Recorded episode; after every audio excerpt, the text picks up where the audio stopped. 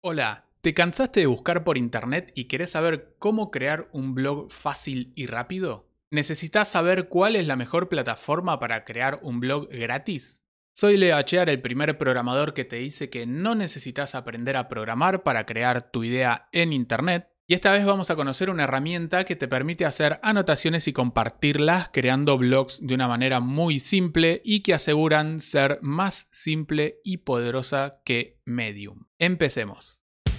Hola a todo el mundo, ¿cómo están? Soy Leo Achear y esto es Sin Código Club.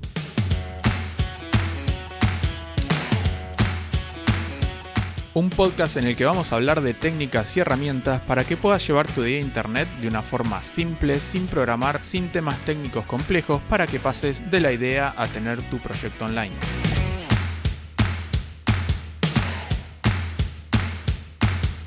Hola, hola, ¿cómo están? Gracias por estar acá una vez más en nuestro querido club sin código.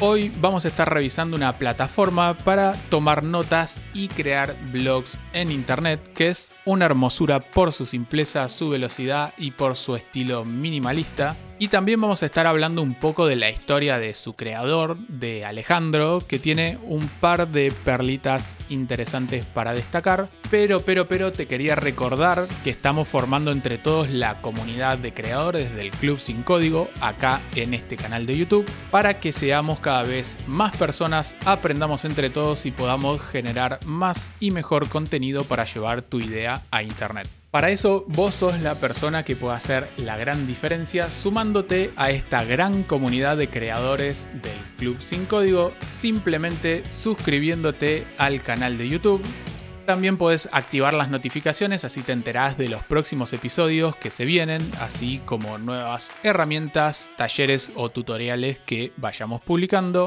Y para que todo esto que hacemos le pueda servir a más personas, podés compartir el video con alguien que le puede interesar o servir para que lo pueda aprovechar. Para los que estén escuchando el episodio en su reproductor de podcast favorito, pueden hacer también lo suyo por ahí también, seguirnos, compartir, darle me gusta al podcast en donde sea que lo estén escuchando. Voy a dejar la información de lo que hablemos en la descripción del video y a leer los comentarios desde el mismo video de YouTube. Y ahora sí, hechos todos los anuncios de siempre, pasamos entonces a ver esta plataforma con la que vas a poder tomar notas y crear un blog de una forma muy simple. Esta vez, a diferencia del episodio pasado de Cafecito, vamos primero con la plataforma y luego vamos a comentar un poco la historia de su creador. Quédense a escucharla hasta el final que vamos a contar el por qué se decidió a crear esta herramienta, las ventajas que tiene sobre otras plataformas y ver un par de puntos interesantes para destacar. Estamos hablando ni más ni menos que de Collecting Notes van a poder ingresar a esta herramienta en collectingnotes.com. No lo voy a deletrear para no estar 10 minutos tirando letras, así que dejo el link en el video de YouTube y en sincódigo.club barra 11, que es el número de este episodio. Y ya en su página principal nos resumen muy bien la funcionalidad que estábamos esperando. Dice publique sus notas en internet instantáneamente y vamos a ver si realmente cumplen con esta promesa que nos hacen. Tenemos un botón para empezar a utilizar la herramienta que nos dice empieza a escribir gratis, que ya nos adelanta otra idea de que tiene una versión que vamos a poder utilizar de forma gratuita. Si vamos para abajo en su página principal, nos encontramos con unas imágenes que nos dan una idea súper clara de cómo se ve esta plataforma en los diferentes dispositivos en los que podemos utilizarla. Ya vamos a nombrarlos de todas maneras más adelante, pero acá podemos ver su versión web, como también una versión de iPhone y otra para el iPad. Lo bueno es que es súper minimalista y tiene solo las opciones que necesitamos para escribir lo más rápido y libre posible. Si seguimos, vemos una animación de cómo es crear notas desde un celular y como podemos observar tiene muchas funcionalidades que podemos utilizar con los mismos caracteres mientras escribimos como por ejemplo el numeral antes de una oración para indicar que es un título principal o encerrar una palabra o frase entre dos asteriscos para que se resalte en negrita. También podemos agregar links de una forma súper fácil como vemos en la animación entre otras funciones. Y por acá abajo nos cuentan que la aplicación está disponible en iPhone, iPad y Mac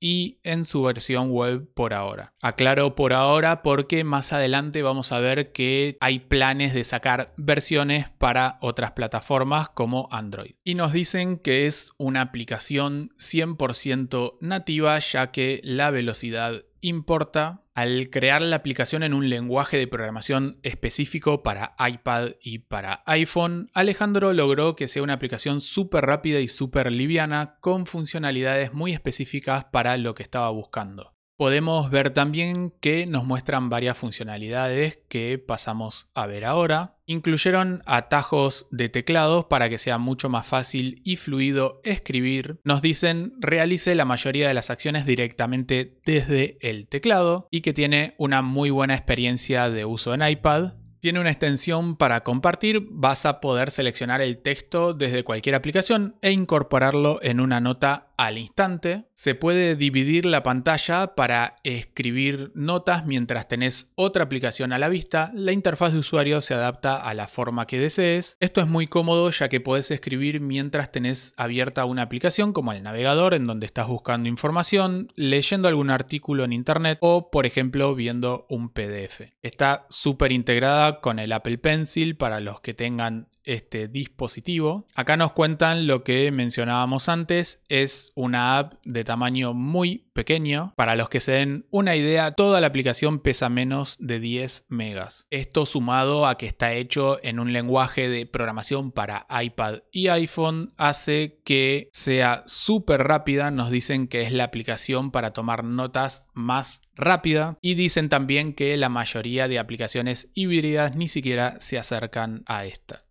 Tiene la funcionalidad de Face ID Touch ID para agregar un nivel adicional de seguridad a las notas y mantenerlas privadas. Esto es para bloquear con huella dactilar o reconocimiento de rostros las notas. Tienen también acciones rápidas. Con esto, por ejemplo, podemos mantener presionado el icono de la aplicación y saltar directamente a crear una nueva nota. Si estás dentro del ecosistema de Apple, vas a poder tener una continuidad en el flujo de trabajo ya que podrías empezar a trabajar con tu iPhone y continuar con tu iPad o Mac muy fácilmente. También vas a poder dictarle a tu teléfono o tu dispositivo para que escriba por voz. Solo con tocar el icono de la aplicación y seleccionar dictar nota ya vamos a poder utilizar esta función.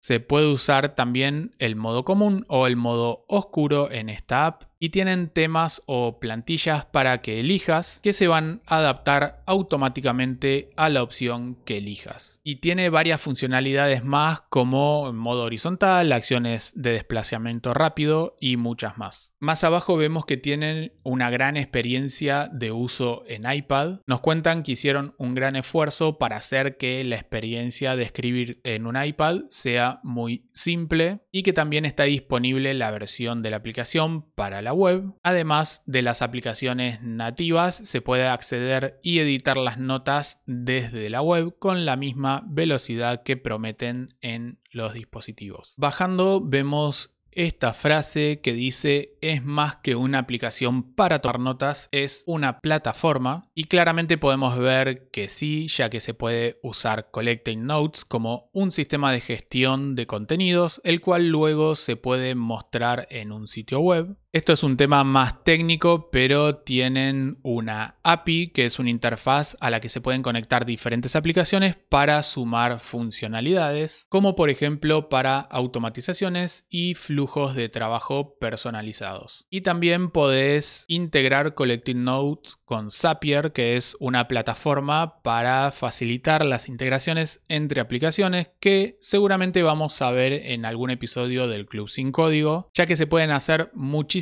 cosas con esta plataforma. Y acá abajo de todo nos dejan un botón para descargar la aplicación desde la App Store. Si no tenés un iPhone o un iPad, recordá que igualmente está la versión web que podés ingresar desde el botón que veíamos al principio de la página. Pasemos entonces a hablar un poco de su creador, que es el famoso Esacrosa en Twitter, donde él mismo se define así en el tweet que tiene fijado con una experiencia graciosa que vivió con el grande de Manu Ginobili. Vayan a verla que es muy divertida. Para contarles esta historia voy a saltar entre varias frases o tweets y notas sobre Alejandro para que se den una idea de lo que se puede lograr en el mundo de la tecnología. Y arranco haciendo una aclaración. Si bien Ale... Sí, es que ya somos amigos llegó donde está y logró las cosas que vamos a ver sabiendo programar, no quiere decir que sea el único camino y se pueden hacer proyectos muy interesantes sin saber programar y metiéndose en tecnología como veíamos por ejemplo en el episodio 9. Lo primero que vamos a contar es lo que nos dice esa cross en su blog. Dice que fue un alumno mediocre que tardó cuatro años en hacer solo dos de la universidad y la abandonó. También que le tomó 10 años conseguir un trabajo en tecnología mientras hacía cualquier otro trabajo que surgía. Y ahora lleva 10 años trabajando en Silicon Valley y que tuvo lo que él define como la suerte de trabajar en dos de las empresas más importantes de Internet y hacer una carrera muy buena. Digo entre comillas la suerte porque a mi parecer no es suerte y creo que lo deja claro en otra oración donde pone que la respuesta corta de cómo llegó donde está es que tuvo suerte al estar en el lugar correcto y en el momento adecuado, pero remarca que sobre todo lo que lo ayudó fue la perseverancia. Cuenta que mientras trabajaba en otros lugares que no tenían nada que ver con tecnología, por su cuenta hacía cosas que estaban fuera de sus tareas, pero que estaban relacionadas con programar. De casualidad, de nuevo, las comillas le ofrecieron una pasantía para trabajar como programador y ahí empezó todo. Pero lo que realmente lo llevó donde está es que en su tiempo libre estaba aprendiendo y haciendo cosas con Ruby, que es un lenguaje de programación, y en LinkedIn. En la empresa LinkedIn, no en la plataforma de LinkedIn no conseguían perfiles que supieran utilizar esta tecnología, así que lo contrató una consultora de acá de Argentina para un proyecto junto con LinkedIn. Y ahí trabajó duro seis meses, luego de los cuales terminó trabajando como empleado directo para LinkedIn, se mudó a Silicon Valley y logró tener un impacto en LinkedIn que pasó en ese momento de tener 300 empleados a 6.000 empleados y luego salir a la bolsa. Todo eso lo ayudó a ganar mucha experiencia y pasar a trabajar en otras empresas grandes de Silicon Valley, pero todo empezó metiéndose a aprender cosas y hacer proyectos propios. Y quiero hacer una aclaración importante, no quiero decir con esto que el objetivo es terminar en Silicon Valley o crear una app que se venda por miles o millones, sino que cada uno tiene sus objetivos, su manera de vivir y su concepto de éxito. Lo que nos acerca a ese éxito creo yo que es aprender cosas, hacer probar, equivocarnos y volver a probar. Ese es el camino que tenemos que seguir. Y volviendo a lo que cuenta Alejandro, cierra diciendo que todo lo que le pasó fue principalmente suerte e insistencia, que no hay secretos, no hay talentos especiales. Quiero pasar a mencionar un par de frases que me parecieron interesantes que están relacionadas con su proyecto Collecting Notes, así unimos la plataforma que vimos con su creador. Para crear Collecting Notes se basó en un problema que él mismo tenía y ese problema fue que no encontraba una aplicación que le sirviera para tomar notas de una forma simple y que pudiera compartirla al instante. Necesitaba también que pudiera utilizarla en cualquier lado y no solo estando sentado en su escritorio tranquilo con la computadora y las apps que más o menos se acercaban a eso tenían un modelo de negocio de pedirte tus datos como email u otro y tratar de venderte a la fuerza las cosas o que te suscribas a otras cosas, entonces decidió que tenía que sacar toda la fricción entre tener una idea, anotarla y publicarla. La idea de Sacrosa con Collecting Notes fue crear un modelo de negocios con un enfoque ético. ¿Cómo estamos con las comillitas hoy, eh? Y dice en una frase textual, cuando hoy querés leer algo en Medium, con lo primero que te topas es un banner que te tapa media pantalla y te obliga a loguearte. Cuando lo haces comienzan a llegarte mil mails y a recolectar información de tu uso y eso para mí hoy es inaceptable. La idea que tuvo entonces era crear un modelo de negocios más claro en donde no se recolectara información de los usuarios, no haya publicidad, no haya avisos y no se muestren métricas para hacer rankings como likes o cantidad de seguidores. Con todo eso en mente y con lo que aprendió de compartir su idea en Twitter y hablar con personas, es que llegó a crear Collecting Notes a como está hoy y también llegó a tener muchas mejoras para implementar a futuro y nuevas funcionalidades.